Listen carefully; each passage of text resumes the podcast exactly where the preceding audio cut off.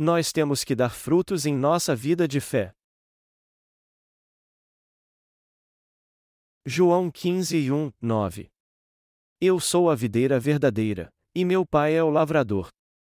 Toda a vara em mim, que não dá fruto, atira e limpa toda aquela que dá fruto, para que dê mais fruto. Vós já estáis limpos, pela palavra que vos tenho falado. Está em mim, e eu em vós, como a vara de si mesma não pode dar fruto, se não estiver na videira, assim também vós, se não estiverdes em mim. Eu sou a videira, vós as varas, quem está em mim, e eu nele, esse dá muito fruto, porque sem mim nada podeis fazer. Se alguém não estiver em mim, será lançado fora, como a vara, e secará, e os colhem e lançam no fogo, e ardem. Se vós estiverdes em mim, e as minhas palavras estiverem em vós, pedireis tudo o que quiserdes, e vos será feito. Nisto é glorificado meu Pai, que deis muito fruto, e assim sereis meus discípulos. Como o Pai me amou, também eu vos amei a vós, permanecei no meu amor.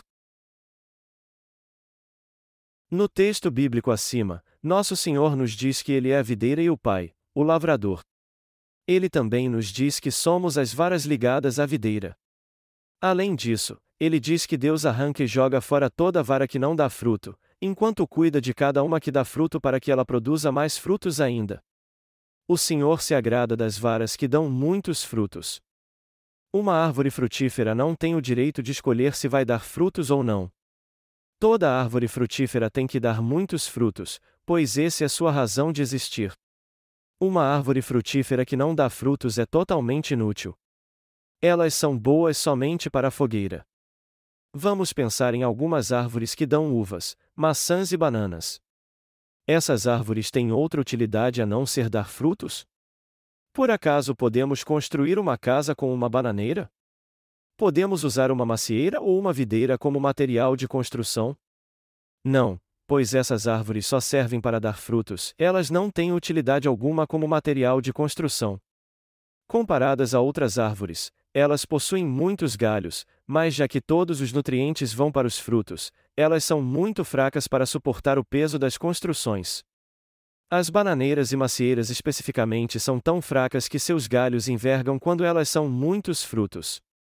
É por isso que o agricultor poda os galhos quando os ramos começam a brotar ou quando começam a dar frutos. O Senhor disse: Eu sou a videira verdadeira, e meu pai é o lavrador. A João 15 horas e 1 minuto. O pai, que é o lavrador, cultiva a videira. Ele corta os galhos que não dão frutos e cuida dos outros que dão frutos para que produzam mais frutos ainda.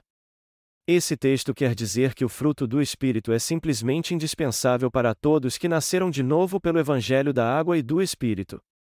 Em outras palavras, já que nascemos de novo, temos a oportunidade de dar frutos do Espírito ou não. Não podemos ter uma vida de fé somente como espectadores, vendo a banda passar, ao contrário, temos que dar abundantes frutos para fazem as árvores saudáveis. Será que é certo você não pregar o Evangelho da água e do Espírito, embora afirme que tem levado uma vida de fé por ter nascido através deste Evangelho? Não, isso não está certo. Você tem que dar frutos em sua alma. Melhor dizendo, você tem que gerar filhos espirituais pregando o Evangelho. Por mais que você mesmo não pregue, você pelo menos tem que fazer parte da Igreja de Deus e participar da obra que ela está fazendo para salvar as almas perdidas com o Evangelho da água e do Espírito. É seu dever aconselhá-las e ensiná-las a fim de que elas ouçam a palavra e a aceitem pela fé. E quando elas forem salvas, você tem que alimentá-las para que elas cresçam corretamente e se tornem maduras. Você também tem que ajudar os novos convertidos para que eles deem abundantes frutos espirituais. É assim que nascem os frutos espirituais. Assim como toda árvore tem que dar frutos, não tem sentido algum um crente levar uma vida de fé sem dar nenhum fruto.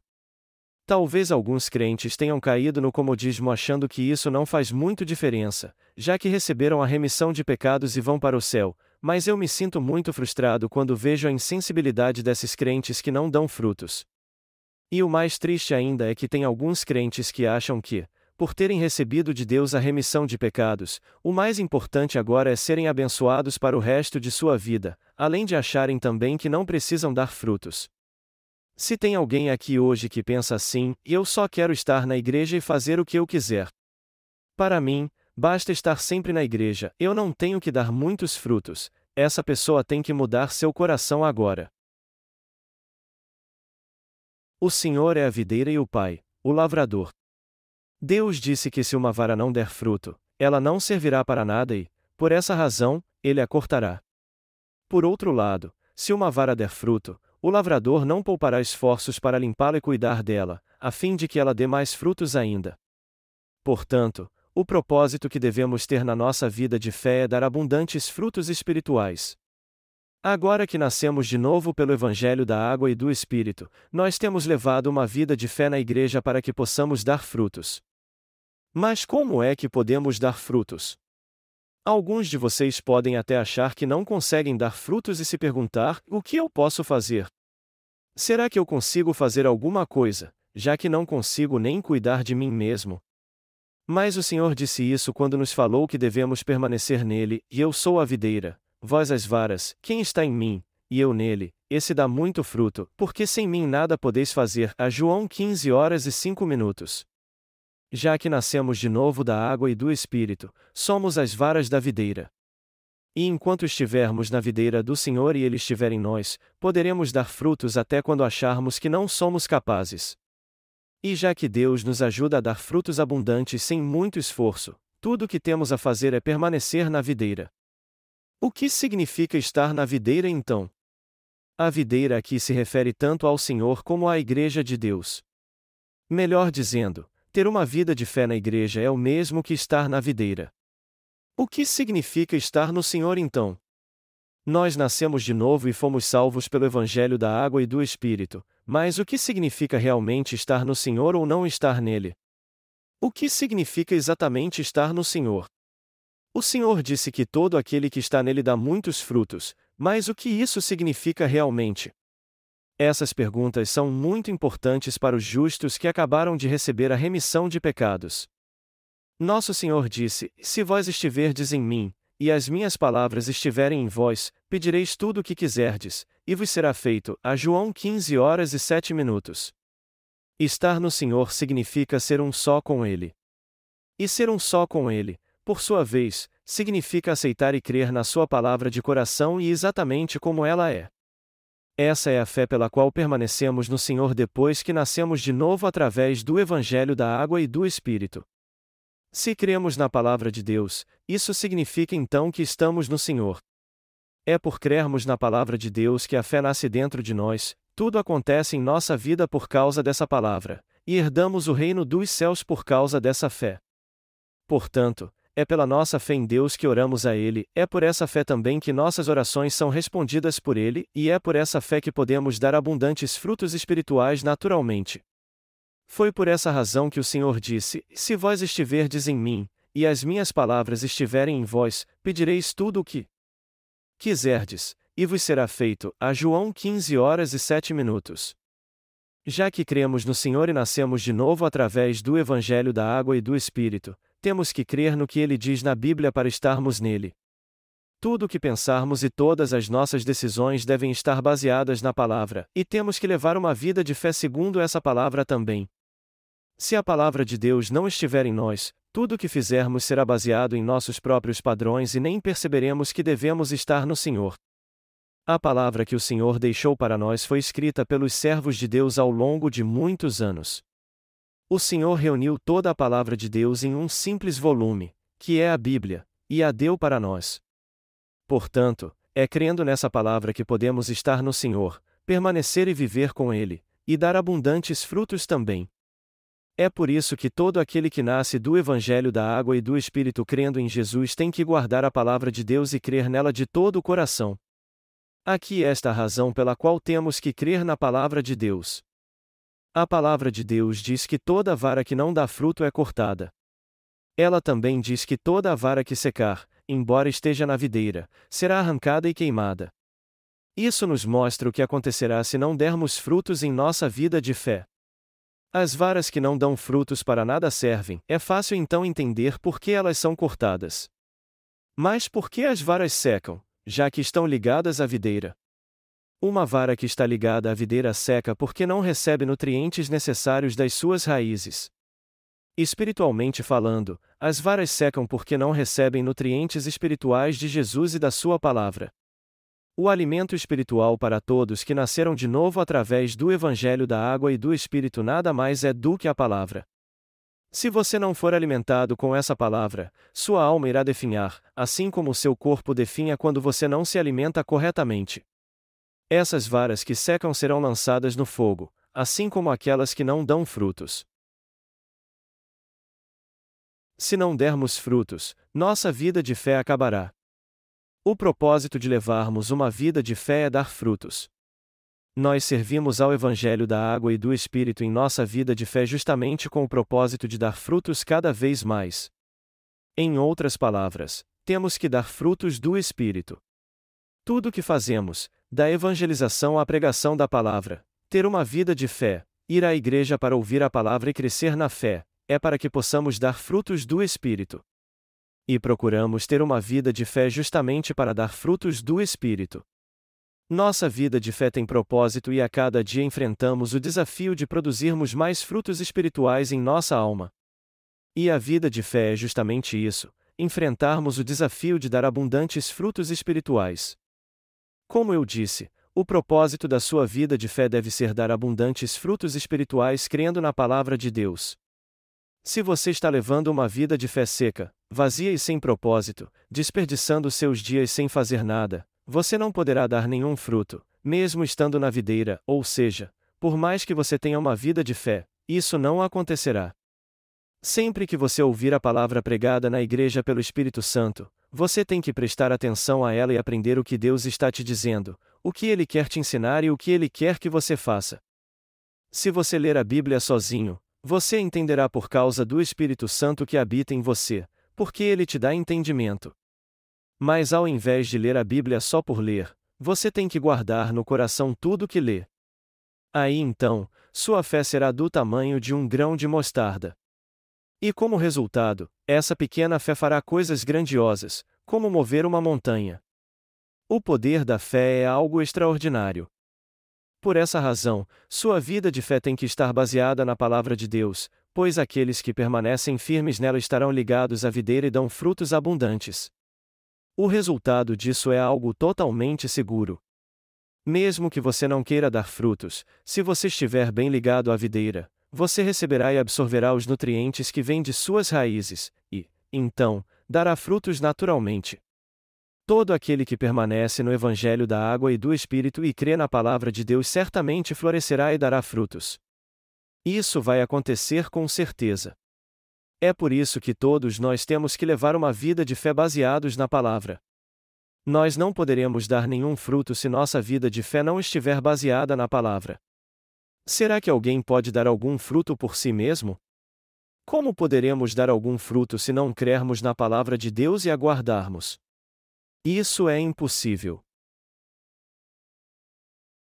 O lugar onde mais encontramos os falsos frutos é nas igrejas históricas. Algum tempo atrás, muitas seitas e heresias começaram a se espalhar pela Coreia. Então, líderes religiosos fizeram uma convenção e se reuniram para discutir o problema, debatendo sobre a importância da religião e qual seria o melhor modo de conciliar Estado e religião. Alguém representando uma igreja cristã disse que o propósito da religião era buscar o bem dos seus seguidores e motivá-los a fazer boas obras, a fim de que houvesse paz entre eles e os não cristãos viessem a crer também.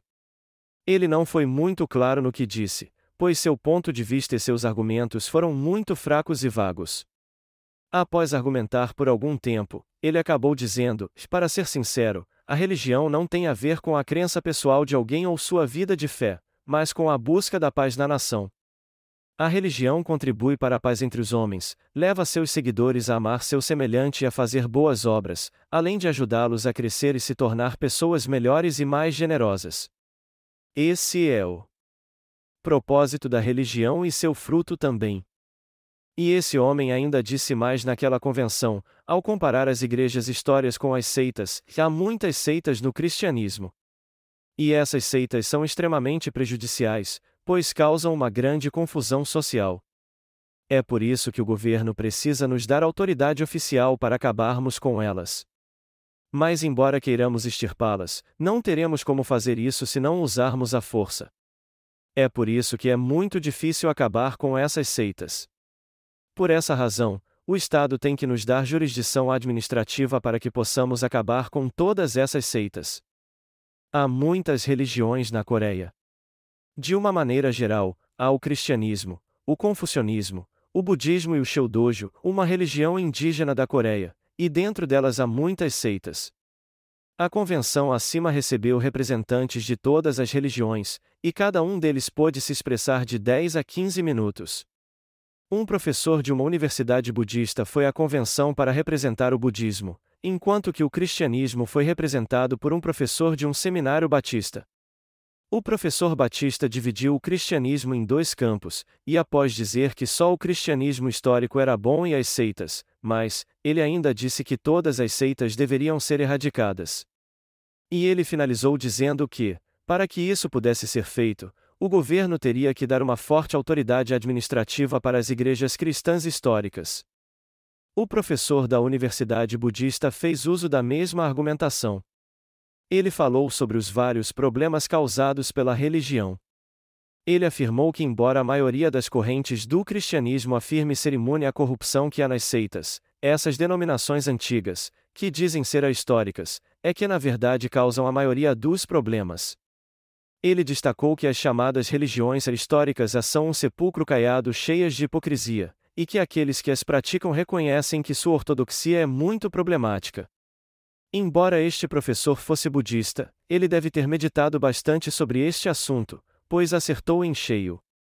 Como ele destacou bem, os religiosos históricos estão mais propensos a praticar o mal do que os heréticos. E o professor que representou o budismo continuou dizendo: o problema com as religiões históricas é que elas ocultam seus segredos entre si. Segundo ele, as mais históricas são as mais problemáticas. Ele deu um exemplo do budismo para expor seu argumento. Houve um tempo na Coreia que o budismo era tão corrupto que estava podre desde a raiz, e, coincidentemente, a nação também estava enfrentando uma crise de proporções imensuráveis. E por mais que o destino da nação estivesse seguindo o curso errado, os líderes budistas na época estavam obcecados com a construção de templos maiores e mais extravagantes, sem se preocupar com a aflição do povo. Num tempo de decadência nacional, a religião financiada pelo governo era mais decadente, fazendo com que aquela época fosse de declínio nacional e corrupção religiosa. As igrejas coreanas estão no topo no que diz respeito ao tamanho dos templos e número de membros. Algum tempo atrás, os dois maiores jornais da Coreia escreveram artigos sobre as dez maiores igrejas do mundo, e cinco delas estavam na Coreia. Competir para construir templos cada vez maiores e extravagantes é uma das características que definem as chamadas igrejas históricas da Coreia. Dizem que os indianos praticam sua religião buscando o um mundo vindouro, e não somente os indianos, mas a maioria dos religiosos em todo o mundo busca o mundo vindouro e pratica sua religião para ter uma vida melhor depois da morte. Os coreanos, ao contrário, estão mais preocupados com o hoje do que com o mundo vindouro. Então, toda religião que veio de fora, seja o budismo ou o confucionismo, não deram certo na Coreia. Já que os coreanos estão mais preocupados em ter prosperidade agora, ao passo que a religião dá ênfase ao mundo vindouro, a dura realidade é que elas foram rejeitadas por parecerem irreais. Por essa razão, toda a religião de fora, até o cristianismo, teve que mudar seu foco para enfatizar a prosperidade temporal a fim de ganhar o povo coreano, pois tudo o que eles querem é realizar seus desejos no presente. Mas no fim, a religião se sujeitou ao desejo dessas pessoas. Ao invés de ensinar sobre o mundo vindouro, ela deu ênfase à prosperidade atual, ou seja, começou a proclamar que todos os seus seguidores seriam prósperos neste mundo, afirmando que seus negócios iriam crescer, que todos iriam encontrar o marido ou a esposa perfeita, que seus filhos iriam para a faculdade que escolhessem e daí por diante. Só então as pessoas que não tinham interesse algum nessas religiões começaram a encher os templos e as igrejas. Deste modo, se adequando ao presente mundo, a religião iniciou sua jornada rumo à corrupção. O budismo não é o único que sofre com esse problema. O cristianismo também se corrompeu. O cristianismo abandonou sua origem evangélica da água e do espírito e aderiu à ganância das pessoas. E dentre muitas denominações cristãs, as chamadas históricas são particularmente as que mais se corromperam. Isso porque essas igrejas que se dizem históricas se uniram aos que buscam apenas a prosperidade atual. A religião deveria levar as pessoas a pensar no problema da sua alma e buscar o mundo vindouro, ou seja, o céu. Ela deveria resolver o problema da sua alma e guiá-las a fim de que elas fossem para o céu. Mas ao invés de guiar as pessoas nessa direção, os líderes religiosos se ativeram mais aos problemas da era atual que todos queriam resolver. Deste modo, eles só ensinaram às pessoas que elas iriam receber muitas bênçãos no tempo presente. Como consequência, a religião acabou se corrompendo. Esse foi o ponto que o representante do budismo deu mais ênfase em seu discurso. O homem que representava o cristianismo disse que o cristianismo histórico era maravilhoso e o problema era apenas as seitas. Então, as igrejas mais proeminentes deveriam receber autorização oficial para erradicá-las. Outro representante do budismo disse que os chamados religiosos históricos eram os que estavam causando os maiores problemas, pois todos estavam corrompidos. E mais, que o problema era ainda maior entre os líderes religiosos. Ele disse que a corrupção religiosa se iniciou quando esses líderes aderiram aos desejos das massas, e que na Coreia a corrupção é pior porque as pessoas querem só querem a prosperidade atual. Há muitas denominações na Coreia, mas entre elas, uma especificamente despontou mais do que todas as igrejas cristãs na última metade do século. Mas essa denominação foi fundada com base em um só versículo, já amado, Desejo que te vá bem em todas as coisas e que tenhas saúde, assim como bem vai a tua alma. A 1 João 1 hora e 2 minutos. Essa denominação engana as pessoas pregando que todos os problemas humanos que elas enfrentam podem ser solucionados se elas crerem no cristianismo. Ela cresceu tanto em comparação às outras denominações que seu fogo se alastrou pelas igrejas cristãs na Coreia. As igrejas dessa denominação fazem todo tipo de barulho durante seus cultos, com os instrumentos musicais na maior altura e seus membros gritando como se o amanhã não fosse existir: Senhor, me abençoe. Encha-me com o teu Espírito Santo. Dominados pela sua própria emoção, eles aproveitam para dar muitas ofertas, e essas ofertas são usadas para construir magníficos templos. E não demora mais do que um ano para que uma igreja enorme e pomposa seja concluída. Mas ao invés de pregarem sobre a fé, todas as igrejas são dirigidas de um modo estratégico e calculista. Os líderes dessa denominação dão ênfase à fé como um meio para obter bênçãos materiais no presente, ensinam que podemos receber muitas bênçãos agora se crermos em Jesus e fizermos parte da igreja, e sempre levam suas igrejas a doar muito dinheiro, prometendo bênçãos em troca. Eu tenho certeza que muitos de vocês sabem de que igreja eu estou falando, é aquela que exige dinheiro dos seus membros o tempo todo. E quando os membros dessa denominação não têm dinheiro, eles pegam empréstimos no banco para que possam dar de oferta. Pouco tempo atrás, era quase moda os crentes darem o quanto pudessem de ofertas nas igrejas cristãs da Coreia, ensinando e interpretando de modo errado a passagem do livro de Malaquias que fala sobre o dízimo. Essa passagem está em Malaquias 3 e 8 e 10.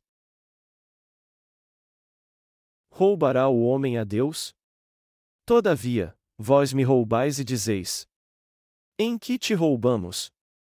Nos dízimos e nas ofertas alçadas. Com maldição sois amaldiçoados. Por que me roubais a mim, vós, toda a nação? Trazei todos os dízimos à casa do tesouro, para que haja mantimento na minha casa. E depois fazei prova de mim. Diz o Senhor dos Exércitos: Se eu não vos abrir as janelas do céu, e não derramar sobre vós uma bênção tal, que dela vos advenha a maior abastança. A verdade é que, nos dias de Malaquias, o coração do povo de Israel havia se afastado do Senhor. Por isso, eles se esqueceram de Deus em sua vida e não davam mais dízimos e ofertas. Foi por isso que Deus os repreendeu assim, dizendo que eles estavam roubando-o.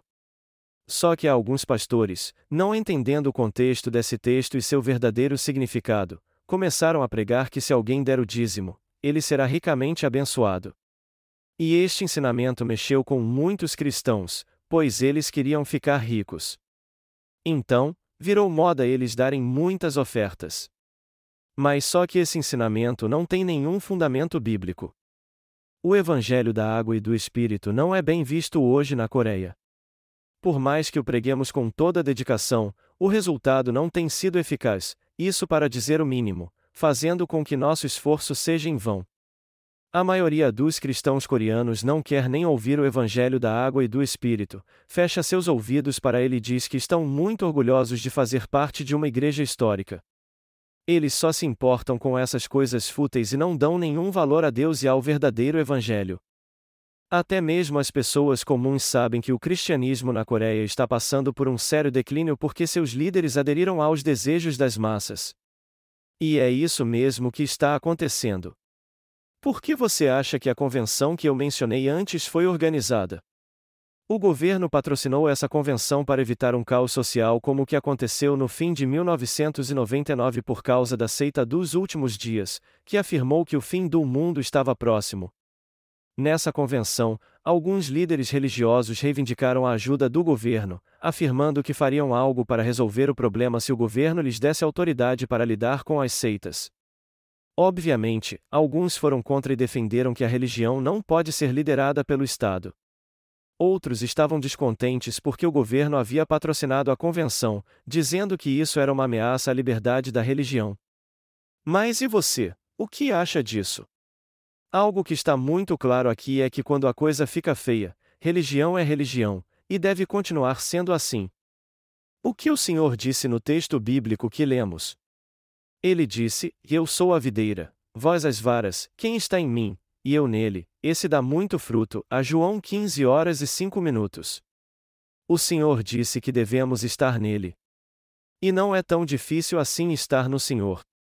Nós só temos que ouvir a palavra de Deus como nossos ouvidos, lê-la com nossos olhos, e crer nela e segui-la de todo o nosso coração. É assim que podemos estar no Senhor e levar uma vida de fé. Além disso, se seguirmos essa palavra, o Senhor estará em nós, e, deste modo, receberemos a remissão de pecados. Se crermos na palavra de Deus, o Senhor estará em nós e nós estaremos nele. É assim que podemos ser um só com o Senhor, caminhar com ele dar frutos abundantes. Já que o Senhor disse: Sem mim nada podeis fazer, a João 15 horas e 15 minutos, é crendo na palavra de Deus que podemos estar no Senhor, e é crendo na palavra de Deus também que podemos dar frutos abundantes. O propósito da nossa vida de fé é dar muitos frutos. Não é para darmos frutos espirituais que vivemos pela fé, por acaso levamos uma vida de fé para termos nossa aparência renovada ou para adquirirmos um conhecimento bíblico apenas superficial? Se falamos como um profissional da comunicação ou como um político, isso significa que estamos levando uma vida de fé. Será que podemos dizer que estamos levando uma vida de fé só porque somos gentis e educados? Será que quando gritamos como loucos o nome de Jesus é que estamos levando uma vida de fé santificada? Se nada disso é verdade, então temos que jejuar enquanto oramos até quase morrermos de fome para viver pela fé? E tentar enriquecer a todo custo? Será que esse é o caminho para levar uma vida de fé? Claro que não. O propósito da vida de fé é dar frutos como a videira. Quando lemos aqui que a videira dá frutos, isso se refere aos frutos espirituais, em ou seja, os frutos aqui são as almas que são salvas. As varas da videira são muito frágeis. E quando as cortamos bem próximo ao caule, podemos ver que elas são ocas por dentro. E elas também são muito finas, tão finas como um dedo. É por isso que, quando são queimadas, elas se tornam cinzas rapidamente. Mesmo assim, essas varas finas e frágeis dão frutos viçosos e deliciosos que todos gostam. Se olharmos para uma videira, não a acharemos grande coisa, mas já que ela produz frutos maravilhosos, todos apreciam e o lavrador cuida muito bem dela. Nossa vida de fé deve ser como a videira que dá frutos. Assim como a videira que não dá nenhum fruto é totalmente inútil e não tem valor algum, uma vida de fé sem frutos não vale nada também. Nosso propósito é ter uma vida de fé frutífera, pois essa é a vida de fé correta. É por isso que todos nós temos que dar frutos em nossa vida. Alguma videira dá frutos por acaso? Se ninguém cuidar de uma videira, será que veremos cachos de uvas pendurados nela quando passearmos pela plantação? Claro que não. Para dar frutos, as varas precisam absorver todos os nutrientes que vêm pelo tronco da videira durante o ano todo. Elas florescem quando chega a primavera e começam a dar pequenos brotos. Esses brotos então são alimentados com nutrientes para que possam crescer, até que se tornem lindos cachos de uvas. A videira gasta toda a sua energia para dar frutos. É assim que as varas dão lindos e maravilhosos cachos de uva. Assim como as varas gastam toda a sua energia para dar frutos, nós temos que usar toda a nossa energia e esforço para viver pela fé. Nós não temos que salvar uma alma no mesmo dia que a encontramos. E para salvarmos almas, temos que preparar nossa fé primeiro. Nossa fé cresce quando lemos a palavra de Deus e a ouvimos, e só quando nossa fé cresce o suficiente é que finalmente podemos alcançar nosso objetivo, que é dar frutos. É isso que a Bíblia diz que é a vida de fé. Mas o que acontecerá se as varas não derem nenhum fruto? As varas infrutíferas não servem para nada, e, por essa razão, o lavrador terá que cortá-las. Vamos dizer que algumas varas da videira nasceram, cresceram e deram fruto pela primeira vez. E as varas ao lado delas também nasceram, cresceram e deram frutos. Mas e se uma vara ficar somente ligada à videira e não der nenhum fruto? O lavrador verá que ela não está dando nenhum fruto e a cortará sem pensar duas vezes. O lavrador sabe muito bem que tipo de vara não dá fruto. E ele não hesita quando tem que cortar essas varas secas e jogá-las no fogo. Nós temos que viver com o propósito de dar frutos espirituais na nossa vida de fé, a fim de que Deus não nos corte da videira e nos lance no fogo. Será que o Senhor ficaria satisfeito se não dessemos frutos? Claro que não. É por isso que ele disse que arrancaria toda vara que não desse fruto e a jogaria fora. É isso que a Bíblia nos diz, e essa palavra é verdadeira. No texto bíblico deste capítulo, o Senhor nos dá uma visão geral do que é a nossa vida de fé. Então, vale a pena você analisar aqui se você é uma vara infrutífera que será cortada em breve. E eu estou certo que você sabe a resposta. Alguns de vocês podem até se perguntar: o que você quer dizer ao falar que eu tenho que dar frutos? Isso para mim é uma dor de cabeça. O fato de eu frequentar a igreja já devia ser suficiente. Sim, mas todos vocês têm que ter o propósito correto ao fazer parte da igreja. Vocês estão frequentando a igreja só para receber dons como falar em línguas ou dons de cura, a fim de que possam curar as pessoas impondo as mãos sobre elas? Vocês gostariam de ter esses dons de curar que alguém disse a vocês que possui? Mas só porque alguém afirma que tem poder e reúne pessoas numa igreja, isso significa que ele está dando frutos espirituais? Não, não é bem assim. Vocês têm que servir ao Evangelho da água e do Espírito que o Senhor nos deu e participar da obra que a Igreja está fazendo para salvar as almas que ainda não nasceram de novo através do Evangelho da água e do Espírito. É isso que agrada a Deus e nos leva a dar frutos todos os dias em nossa vida. Vocês não têm que fazer todo o trabalho duro sozinhos ou se envolver diretamente num ministério, pois se vocês forem fiéis somente à tarefa que lhe foi confiada, vocês serão varas preciosas que darão muitos frutos. Numa fábrica, alguns trabalham com máquinas, enquanto outros não fazem nada além de projetos. Do mesmo modo, as áreas que trabalhamos na igreja são diferentes para cada um de nós. Para que tudo dê certo numa fábrica, ela precisa de peritos em várias áreas: os que projetam o produto e os que fazem o produto segundo o projeto, os que embalam o produto final e os que vendem e comercializam esse produto. Nós também seguimos esta mesma linha na igreja trabalhando com o talento de cada um de nós, pois só assim ela pode crescer de modo correto. Eis o que a Bíblia diz sobre isso em Romanos 12, 4 e 8. Porque assim como em um corpo temos muitos membros, e nem todos os membros têm a mesma operação, assim nós, que somos muitos, somos um só corpo em Cristo, mas individualmente somos membros uns dos outros. De modo que, tendo diferentes dons, segundo a graça que nos é dada, se é profecia, seja ela segundo a medida da fé, se é ministério, seja em ministrar, se é ensinar, haja dedicação ao ensino, ou o que exorta, use esse dom em exortar o que reparte, faça-o com liberalidade o que preside, com cuidado o que exercita misericórdia, com alegria. Cada um de nós tem uma função a cumprir na Igreja de Deus. Nós temos que fazer a obra de Deus usando o talento que Ele nos deu. E é assim que podemos dar frutos todos os dias, vivendo em prol do Evangelho da água e do Espírito. O que podemos fazer então para dar este fruto do Evangelho?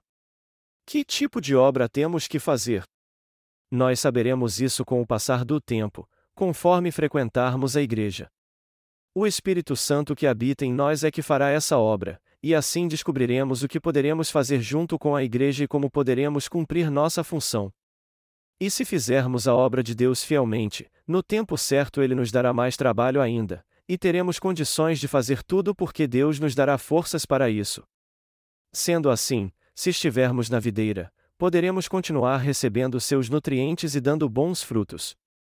E ao fazermos isso, o Senhor nos amará e cuidará de nós.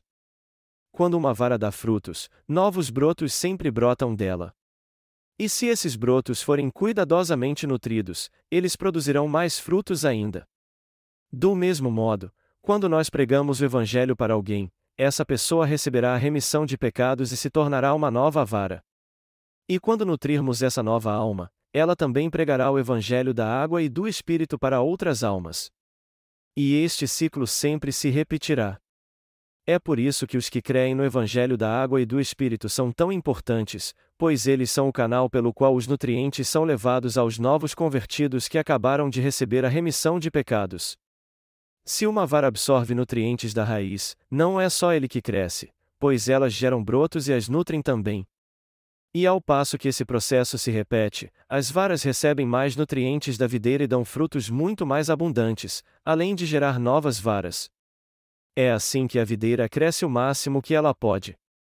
Do mesmo modo, os que se converteram antes têm que continuar nutrindo com a fé aqueles que seguem seus passos. São eles que têm que nutrir com o poder da fé todos os crentes que os seguem. Enquanto dermos frutos em nossa vida, o Senhor cuidará de nós. Se ficarmos doentes, o Senhor nos curará totalmente e nos protegerá para que continuemos crescendo. Mas se não dermos frutos, o Senhor nos cortará da videira, pois seremos inúteis. Portanto, temos que trabalhar incansavelmente sem cessar até o dia da volta do Senhor. Temos que continuar absorvendo nutrientes e compartilhá-los para que nossas varas cresçam. É por isso que nenhum de nós pode dizer: Eu estou doente ou muito cansado para fazer essa obra. Eu já fiz o bastante, eu quero parar agora. Na verdade, não podemos fazer nada sozinhos. Isso porque a obra que fazemos não é pelas nossas próprias forças, mas pelo poder que o Senhor nos dá. Tudo o que temos que fazer é estar na videira, no Senhor Jesus Cristo. Enquanto crermos na palavra de Deus, o Senhor renovará nossas forças para darmos frutos. Então, se estivermos no Senhor, dar frutos será uma consequência natural em nossa vida. Por isso, temos sempre que dar frutos para P Senhor, todo o tempo, ano após anos. A videira dá uvas para o lavrador todos os anos. E é por isso que ele não a corta. O Senhor corta as varas que não dão frutos e queima todas elas. Varas assim não têm outra utilidade senão ser queimadas, elas não servem nem para ser usadas como fertilizante. O que todos nós temos que lembrar é que devemos dar frutos em nossa vida de fé. O que quer que façamos, não importam as circunstâncias, tem que ser para darmos frutos em nossa vida. Não se desespere pensando assim, e eu não posso fazer nada devido à situação que estou passando. Ao invés disso, ore a Deus. Você então será fortalecido através das suas orações. Se você pode pregar o Evangelho, faça isso então, mas se, por outro lado, for impossível você fazer isso por causa da situação que você tem vivido, procure outra maneira de servir ao Senhor. Se você puder estar à frente de algo, faça isso então, se você achar que pode servir ao Senhor sem assumir um cargo de liderança, se una ao ministério de alguém para apoiá-lo. Assim, você poderá dar frutos em sua vida. Será algo desastroso se você se entregar ao desânimo e pensar assim: está tudo bem, pois eu já recebi a remissão de pecados crendo no Evangelho da água e do Espírito. A Bíblia deixa bem claro que se não servirmos ao Senhor e não dermos frutos depois de termos nascidos de novo crendo no Evangelho da Água e do Espírito, Ele nos destinará à parte dos hipócritas. Mateus 24 horas e 51 minutos. O Senhor considera um crente infrutífero com alguém que não nasceu de novo. No fim, essas pessoas se tornarão mais malignas do que os pecadores. Se alguém não vive pela fé, mesmo sabendo que dar muitos frutos espirituais é o certo a fazer, e não compartilhar o que ele recebeu com os outros, ele não será considerado apenas mau, mas será pior do que os pecadores. Uma coisa que eu e você temos que entender muito bem na nossa vida de fé é o seguinte: o único propósito da nossa vida de fé deve ser dar abundantes frutos espirituais. O Senhor nos deixou aqui nessa terra até hoje e não nos levou com Ele para que dessemos frutos. Foi para salvar a alma das pessoas que ele nos colocou nessa terra e nos leva a servir ao Evangelho da água e do Espírito. Lembre-se sempre disso em seu coração e dê frutos abundantemente. Hoje é o dia de ação de graças.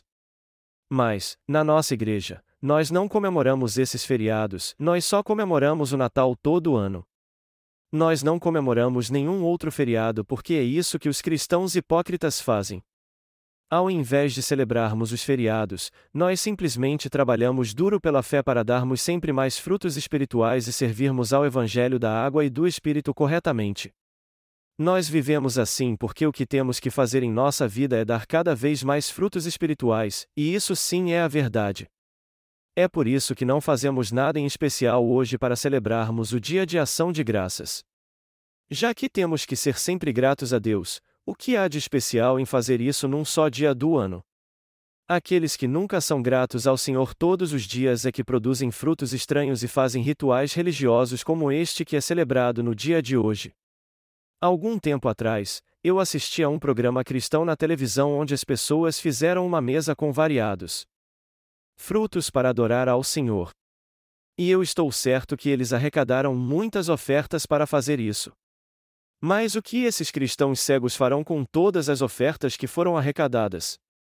Eles não estão muito ocupados construindo seus enormes templos? É exatamente isso que as chamadas igrejas históricas a fazem. Mas se fossemos nós, usaríamos o dinheiro para produzir e doar nossos livros, nem se fosse para salvar uma alma apenas. Eu oro para que nenhum de nós seja cortado da videira do Senhor. O Senhor deixou bem claro que se fizermos apenas o que nos traz benefícios carnais, ao invés de trabalharmos para dar frutos espirituais, Ele nos cortará da videira. E se o Senhor nos cortar, nossa vida de fé acabará. Tudo se acaba na hora que Deus nos corta da videira e diz: Vocês não servem para nada e não têm mais nenhuma esperança.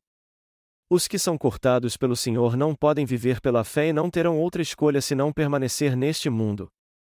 E por mais que achem que são salvos, eles logo mudarão de ideia. E mais cedo do que imaginam, perderão toda a alegria e terão uma vida miserável. Em casos mais graves, eles acabam num hospício. E isso acontece porque nada consegue satisfazê-los nessa vida. Nunca devemos permitir que isso aconteça conosco.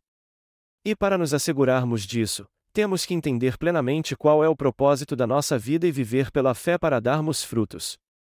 O Senhor disse: Se guardardes os meus mandamentos, permanecereis no meu amor, do mesmo modo que eu tenho guardado os mandamentos de meu Pai e permaneço no seu amor. A João 15 horas e 10 minutos. Jesus é semelhante ao Pai e guarda os seus mandamentos. O Pai mandou Jesus ser batizado por João Batista para apagar os pecados do homem em seu lugar, e como Jesus obedeceu ao que ele mandou, ele está sentado à direita do seu trono agora. Nós também temos que guardar os mandamentos de Deus. Mas que mandamentos Deus nos deu? Ele mandou que amássemos o Senhor e temêssemos a Ele. E já que nascemos de Deus, nada mais natural do que crermos nele e temê-lo. Isso é o certo a fazer. Deus nos ama muito. E se também amarmos a Deus e formos revestidos do seu amor, nós daremos frutos abundantes em nossa vida. Eu espero sinceramente que nenhum de nós seja cortado por Deus. Eu oro para que essa tragédia jamais aconteça com nenhum de nós. Eu não quero mesmo que nenhum de nós tenha esse destino. Mas, embora eu exorte a todos sobre isso do fundo do meu coração, muitos ainda serão cortados. Mas não importa o que aconteça, por mais que você esteja se sentindo fraco e incapaz de fazer alguma coisa, você jamais deve deixar a igreja ou desistir de servir ao Senhor. Isso seria o mesmo que encontrar a morte e a destruição em sua vida.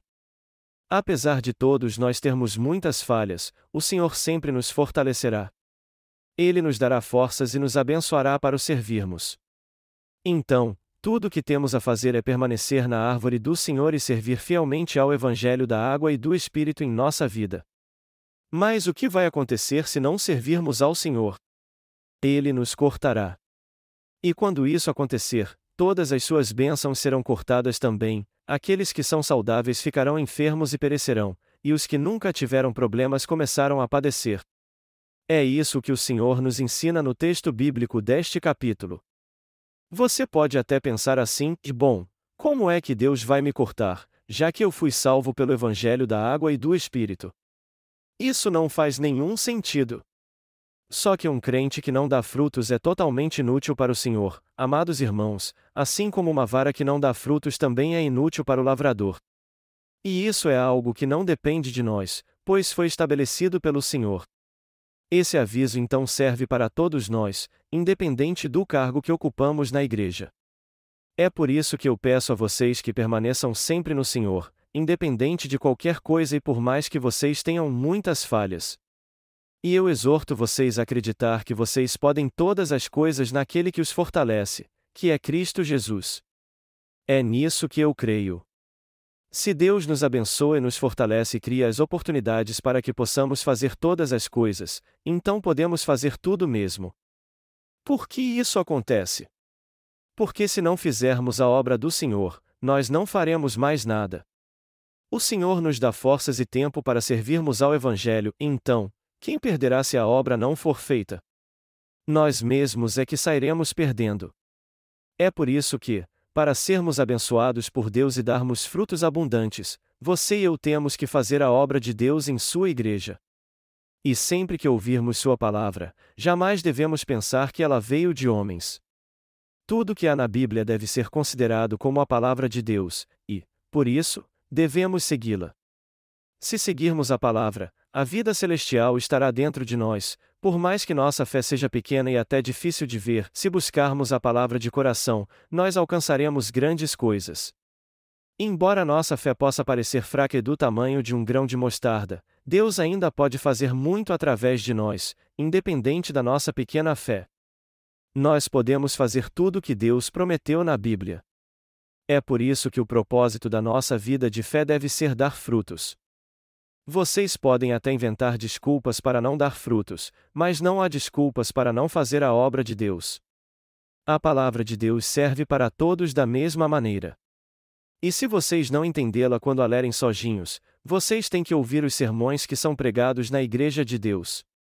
Ouvir esses sermões é algo totalmente indispensável para crescer na fé. É por isso que há muitos pregadores em nossa igreja. E eu fiz isso para que vocês possam ouvir sempre a palavra de Deus, mesmo quando eu não estiver aqui. Todos nós temos que viver pela fé e dar frutos, além de dedicar todo o nosso esforço para fazer isso. Isso pode até parecer muito óbvio, mas eu espero que todos vocês levem isso a sério, creiam nisso de coração e levem uma vida de fé com o propósito de dar frutos abundantes. Eu creio que se foi isso que o Senhor nos mandou fazer, temos que fazer isso de qualquer maneira.